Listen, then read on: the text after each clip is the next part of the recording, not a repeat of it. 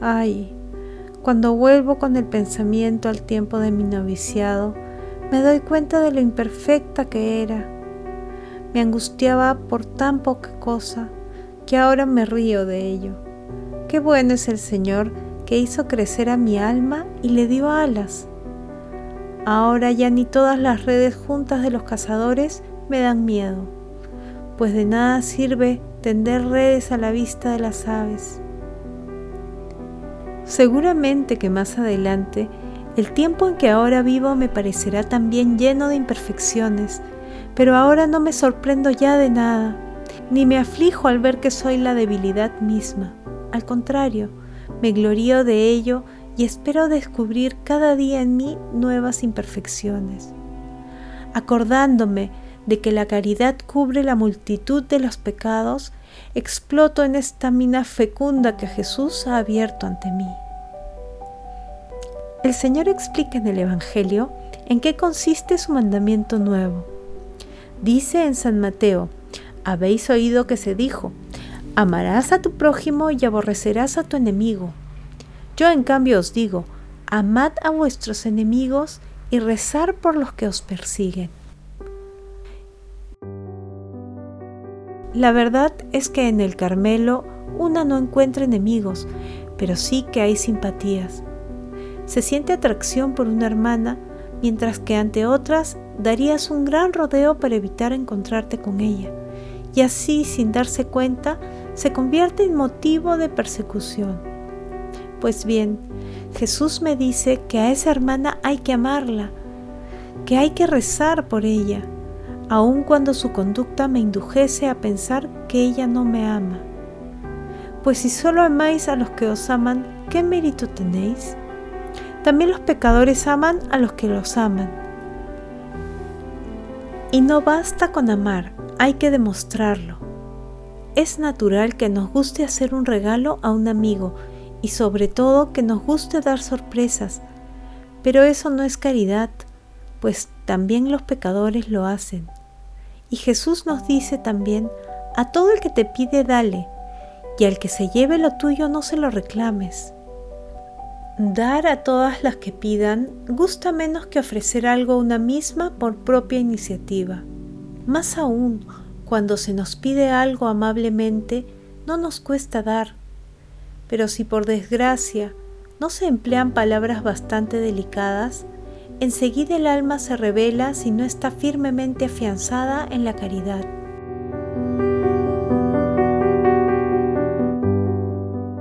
encuentra mil razones para negar lo que le piden y solo después de haber convencido de su falta de delicadeza a la que le pide, acaba dándole como un favor lo que reclama o le presta un ligero servicio que le habría exigido 20 veces menos tiempo del que le llevó a hacer valer sus derechos imaginarios. Si es difícil dar a todo el que nos pide, lo es todavía mucho más dejar que nos cojan lo que nos pertenece, sin reclamarlo. Digo, madre, que es difícil, pero debería más bien decir que parece difícil, pues el yugo del Señor es suave y ligero. Cuando lo aceptamos, sentimos enseguida su suavidad y exclamamos con el salmista, Corrí por el camino de tus mandatos cuando me ensanchaste el corazón. Solo la caridad puede ensanchar mi corazón. Y desde que esta dulce llama lo consume, Jesús, corro alegre por el camino de tu mandato nuevo. Y quiero correr por él hasta que llegue el día venturoso en que, uniéndome al cortejo de las vírgenes, pueda seguirte por los espacios infinitos cantando tu cántico nuevo, que será el cántico del amor.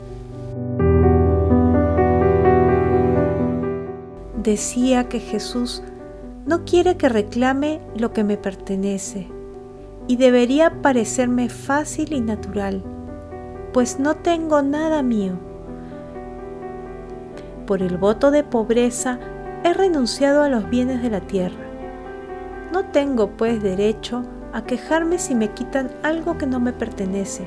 Al contrario, debería alegrarme cuando se me ofrece la ocasión de vivir la pobreza. Tiempo atrás creía no estar apegada a nada, pero desde hoy que comprendí las palabras de Jesús, veo que cuando llega la ocasión, soy aún muy imperfecta. Por ejemplo, en el oficio de pintura nada es mío, lo sé muy bien, pero si al ponerme a trabajar encuentro los pinceles y las pinturas en completo desorden, si ha desaparecido una regla o un cortaplumas, ya me pongo en un tris de perder la paciencia y tengo que armarme de todo mi valor para no reclamar con aspereza los objetos que me faltan. A veces, ¿cómo no? Hay que pedir las cosas indispensables, pero si se hace con humildad, no se falta al mandamiento de Jesús, al contrario, se obra como los pobres, que tienden la mano para recibir lo que necesitan, y si son rechazados, no se extrañan, pues nadie les debe nada. ¿Y qué paz inunda el alma cuando se eleva por encima de los sentimientos de la naturaleza? No, no existe alegría comparable a la que saborea el verdadero pobre de espíritu. Si pide con desprendimiento algo que necesita, y no solo se lo niega, sino que hasta intentan quitarle lo que tiene, está siguiendo el consejo de Jesús.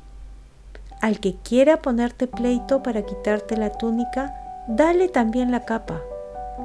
Darle también la capa es, creo yo, renunciar una a sus últimos derechos, considerarse como la sierva y la esclava de las demás.